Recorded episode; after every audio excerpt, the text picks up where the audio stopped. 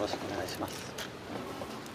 今月管理者のウォール・ストリート・ジャーナルの時間です。よろしくお願いいたします。2問続けてお伺いいたします。はい今回の G7 会議で日銀総裁としてどのような点に力を入れて臨みたいとお考えでしょうかあの議長国として日本で開催する G7 会議となりますがどのように議論をリードされていくお考えでしょうか2点目ですが3月以降欧米的金融システム不安が広がっています特にこの点について今回どのような議論をされたいかお聞かせくださいよろしくお願いいたしますえー、っと前段ですけれども私どもあの財務省と共同で今回議長国ということですので、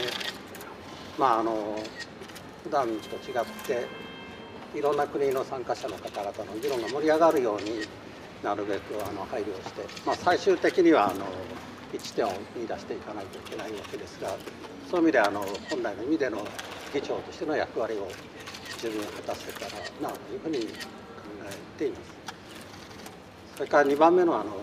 金融の問題ですけれどもこれもあの別の機会でも申し上げてきたかと思いますが欧米の金融当局の、まあ、対応が、え、素早かったということもあって足元はあのマーケット金融システムも落ち着いた動きになっているというふうに評価していますただそれでもあの、えーと、今後に向けて、えー、不安定な動きがないかどうか皆さんあのいろいろ考えてらっしゃると思いますので、えーと、ここまでの動きを振り返ってあの、えーと、いろいろ意思疎通を、えー、密にして確認できるところは確認確認しておきたいというふうに考えております。総裁あのアークタイムズの尾形ですが、今ですね、はい、その金融システムについて、まあ、足元落ち着いているという話がありましたけれどもただアメリカではですね、まあ、最近あのファーストリパブリックバンクも崩壊してですねさらに他の金融機関もターゲットになっているわけですけれどもそれについての懸念はないんでしょうか？まあ、あのそういう動きもとりあえず一段落しているのかなというふうにあの見てはおります。日本の金融システムに対する影響っていうのは考えていらっしゃらないですか？日本についてはあの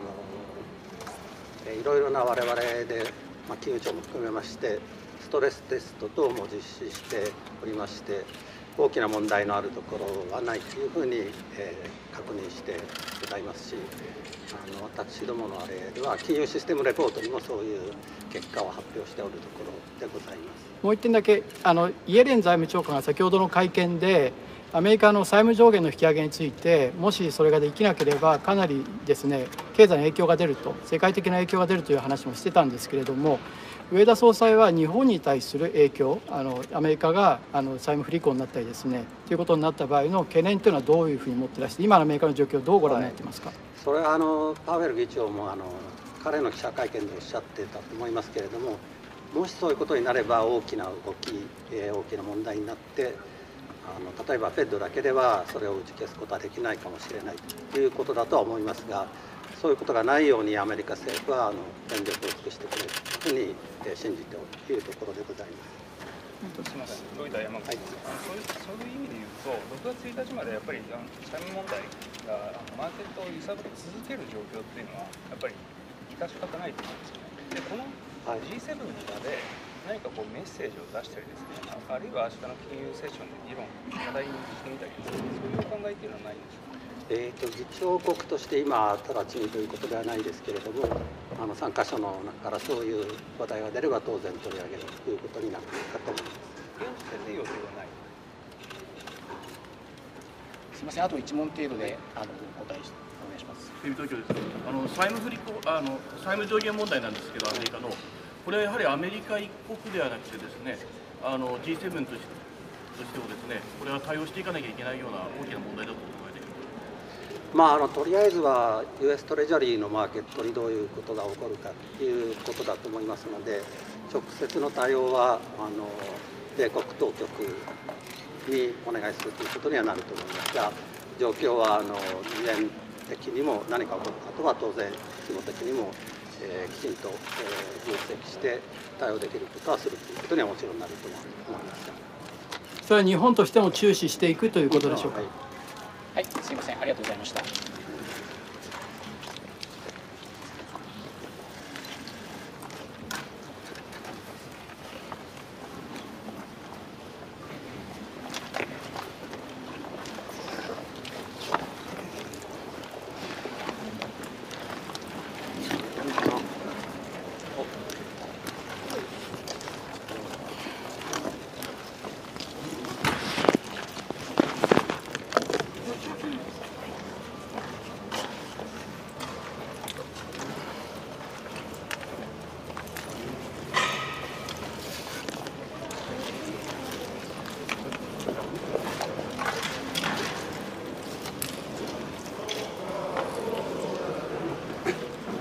あ、今ちょうど会見が終わったところなんですけれども、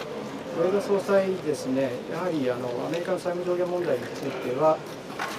今、日本でもですねこの問題、だんだん大きく取り上げれてくるようになってますけれども、私も質問を3問したんですけれども、それについてはやはりあの、まあ、アメリカのですねあの債務上限問題っていうのは、基本はアメリカが対応することだと、だけれども日本としても注視していくということをあの言っていてですね、でそういった意味では、だんだん日本の中でもですねこの話があの重要視されてくる、これ、あの世界のマーケットを動かす問題でもあるので、重要な問題になりつつあるなという感じはしました。また、イエレン長官ですね、先ほどの記者会見で、債務条件引き上げられないと、あのカタストロフィーになるという言い方をしていて、さらに安心株、考えられない事態になるというふうにも言ってたので、そういった意味でも、この、まあ、新潟で行われている G7 財務大臣会合、中央銀行総裁会合ですけれども、そこでもですねアメリカの、まあ、政治の混乱と言っていいと思うんですが、それがだんだんと影響を及ぼしてきている、あの少しそういった緊張感のある展開になってきているかなと思います。またですね、あの日本あのアメリカのですねバンキングクライシスと言われるもの、アメリカの金融機関の破綻ですけれども、それについてもやはり足元落ち着いているけれども、少し緊張感がですね、やはりこの会見会見上あのこの会合でも G7 の会合でも出てきているなというのは感じました。今の会見ですねもともと16時25分から5分間だけという話であの、まあ、短い会見でしたけれども私も、まあ、3問ぐらいそこでもできたので今の上田総裁のですねあの懸念とかですねまあ落ち着い金融あの金融市場落ち着いているとはいえですねそういった意味では今回、議長国の日本もですね、そのあたりの国際市場にですね、波乱要因というのはきちんと注視していかなきゃいけない、そこは今回話されるということなんだなということを感じました。はい、ありがとうございました。